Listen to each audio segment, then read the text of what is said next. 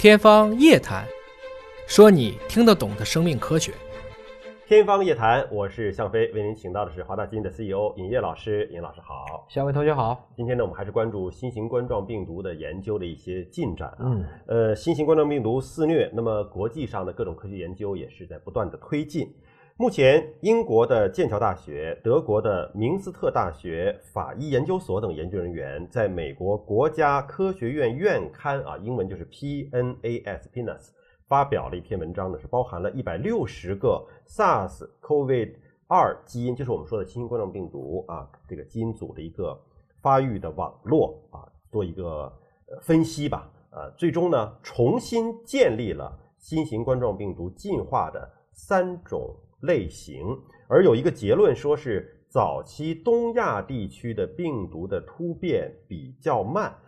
这个第一个病毒类型怎么能够重建啊？因为之前有很多种不同的分类了。第二个，他得出结论说早期东亚地区的病毒突变比较慢，它能说明什么呢？这篇文章是前不久引起了轩然大波的一篇文章。这个我们先讲几个这个文章的背景。嗯。PNAS 我们也知道，在我们业界这也是一篇算是水平比较高的，嗯，但这个也有一个硬伤，曾经在应该是五六年前啊，实际上被科学界 diss 过。只要你是美国科学院的院士，嗯，每人每年有专属通道，嗯，四篇，嗯，最开始不需要同行评议，只要是美国科学院院士就直接发，后来是可以自己选谁来做同行评议，嗯，包括如何去回复意见，也就是说这个上面绝大部分文章都是很靠谱的。但也不排除，如果真的有一个院士想灌水，他是灌得了的。就他对美国院士是开特别的绿色通道的。哎，美国国家科学院院刊嘛，对，就是这个意思啊。嗯。第二呢，可以去关注一下这篇文章的作者。嗯。其实只有四名作者，然后三名他的姓是一个姓，一家人啊。哎，三名是一家人。哦，所以这个当时大家也打了很大的问号哈，说是这是怎么个意思啊？也希望大家能给出一个解释。当然，我们不能认为三个就一家人，这个文章就一定有问题，只是比较奇怪啊。还有一个呢，这篇文章其实发表在最近，它是做了一百六十株新冠病毒的一个分析。嗯，这些病毒株呢，其实这个很多都可以在叫 GCID，这是一个德国的一个流行病学的一个动态分析软件，你能看见这些病毒的一个传播规律。它在中国的战略合作伙伴就在深圳国家基因库。嗯，实际上大家是可以查到这些新冠病毒在全球范围内到底是怎么扩展和扩张的。嗯，这些都是公开数据。这个网站的可视化做得非常的好。嗯，但是今天已经有多少例了呢？已经将近四千例病毒了。嗯，但这里面只选了其中的一百六十例。按照我们以前讲的，这叫什么？这个是病例数太少了吧？就产生了样本偏移。因为我们知道全球的感染数量已经这么多了，对对吧？你只是提取了。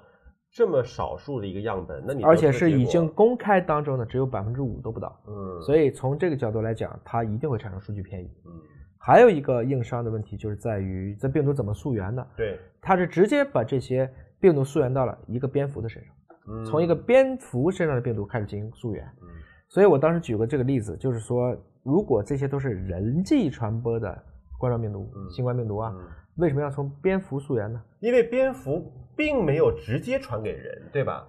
而且人和人之间互相感染的时候，那个病毒已经是跟蝙蝠上的差异还是有一定距离了。对，更严谨的做法应该是找一个人源冠状病毒，对，或者是说做一个我们叫无源病毒，就没有这个源，没有源，可以是无源直接去画这种演化树的。所以我曾经这么去举这个例子，比如说，如果你想研究东汉末年的历史，嗯。你能研究《三国演义》吗？不行啊，因为它是，而且它是以蜀国为正统的方式在写，那是小说嘛。起码要看什么呢？起码是《三国志》啊。起码要看《三国志》。《三国志》呢，我们也知道，陈寿他是西晋人，嗯，所以他是魏这一派的。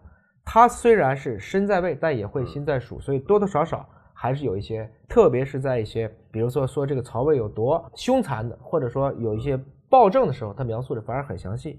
但不管怎么讲，《三国志》是从三个角度来看这个问题。嗯。这就是说，如果你带着这种结论去找证据，比如说这篇文章，作者并没有指出这篇文章一篇核心证据是这个病毒肯定是美国来的，嗯，但实际上他的结论实际上说东亚变异的少，在美国变异的多，所以他其实是说可能是发源地在美国。他其实分成几类了以后，最后证明，哎，你看是不是这个病毒在东亚没有？就跟咱们以前讲过的，记得那个娱乐节目吗？嗯嗯把这个东西分成了 A、B、C、D、E，今天那个套路完全一样，只不过变成了 A、B、C。所以你看，这是一个美国国家科学院的院刊，而且是对美国院士发文章有绿色通道的这样的一本刊物，又是美国人的一种研究，包括和英国人一块儿啊，还有德国人一块儿，呃，来做的这样的一个研究，呃，给出的结论却把病毒的溯源推向了美国。但是您作为一个中国的生物学的博士，您却对他的这个结论给出了并不认可的这样的呃。是这样子嗯，他们的结论并没有说这个东西是从美国来的，嗯是后来的一群自媒体嗯，带着结论找证据。哎，你看，这就跟当时那个一样嘛。嗯当时说美国 A、B、C、D、E 这五个病毒都有，嗯中国没有，所以毒王最开始源头应该是在美国。嗯其实他们都犯了数据偏移的错误。文章本身并没有给这个结论。文章本身没问题，嗯文章本身用数据量偏小，嗯文章的数据的这种分析方法不能说错嗯，但是没有公认的标准。不严谨。它呃也不能叫不严谨嗯，但是不是为病毒分类去做的，嗯，他们可能都是做人类或者是其他物种的去的研究，嗯把一个对于高等动物的复杂多细胞生物的这套演化直接搬到病毒上来用了。嗯所以在这个过程中呢，其实换句话讲，我们对病毒的这种快速演化过程中该如何分类，这个科学界并没有统一的一个标准。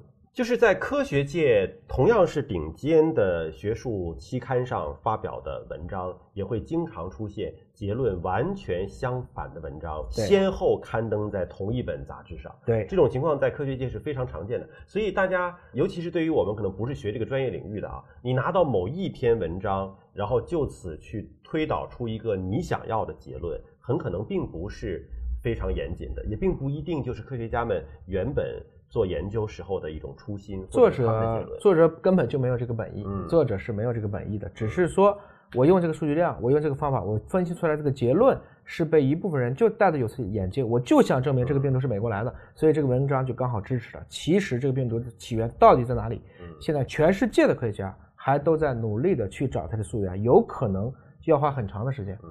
但有一点，阴谋论这个甩锅、互相泼脏水，我们叫污名化，都是不对的。即使是这个病毒最后就确定了就是在某一个国家，那这个国家的人民又犯了什么错误呢？嗯那可能我们换言之，还是这是一个人类的灾难，还是必须以一个人类命运共同体的角度去思考，我们是不是该重新考虑和自然的一种和谐相处，嗯而不是不停的去索取、去践踏其他野生动物生命所带来的这种苦果。其实如果大家能够理解，像海啸、地震这种自然界的灾害是属于天灾，那你就应该能够理解，当人类违反了自然的法则，去伤害了野生动物、伤害了自然的时候，那么自然可能除了用地动山摇作为一种惩罚的方式，还有一种方式可能就是用这种微生物，对吧？大家目光视力可及、看不见的微生物对人类的一种惩罚。归根到底，还是希望我们尊重自然。在这个星球上，人类真的并不是万物之主，还是非常渺小的，就是一个普通的物种，还是啊非常。我是越来越感觉到人类其实还是非常渺小的。非常渺小。还有一点呢，就是大家，特别是我希望年轻人，包括孩子们，嗯如果大家真的想去在这个生命科学能够有所建树，要把英文啊，嗯，还是要过基本功，你要看原始的文章一定要去到底写了啥看原。文到底说了啥，千万别图快。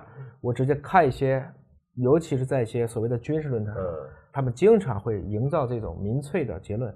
我相信，这对于世界理解中国，包括中国在这次疫情当中所做出的巨大贡献，嗯，其实都是不利的。我觉得不光是对生命科学感兴趣，你现在看很多新闻报道，你也需要看原文的。你看翻译版本的新闻报道，有可能就走样了啊。我们还是好好学习，天天向上吧。感谢您关注今天的节目，下期节目时间我们再会。